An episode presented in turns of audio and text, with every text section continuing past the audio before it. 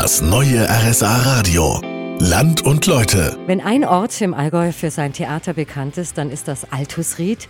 Hier sind wir heute unterwegs und schauen uns an, was der Ort zu bieten hat und wie die Altusrieder so drauf sind. Und wenn die Altusrieder etwas sind, dann sind sie theaterverrückt.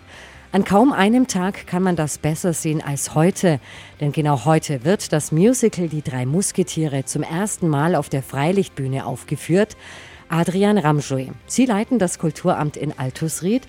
Es werden dieses Mal nicht nur Altusrieder mitspielen und singen, sondern auch Profis sind mit dabei. Wie funktioniert diese Kombi? Die großen Rollen sind alles Profis. Wir haben ein, ein 22-köpfiges professionelles äh, Orchester dabei und äh, stocken das natürlich mit Altusriedern, mit Allgäuern auf, die da mitwirken.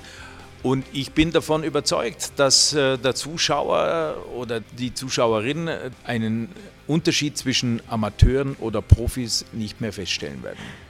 Was bedeutet die Freilichtbühne eigentlich für Altusried? Das ist etwas, was für Altusried ganz existenziell ist. Das äh, ist wunderbar, was wir da an, an äh, Gästen, an Besuchern ähm, generieren können, die dann aber auch äh, sagen, das ist so toll bei euch, wir kommen im nächsten Jahr wieder.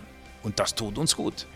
Ich wünsche auf jeden Fall viel Erfolg heute bei der Premiere. Wir schauen uns weiter in Altusried um. In einer halben Stunde sind wir dann im Ortsteil Frauenzell.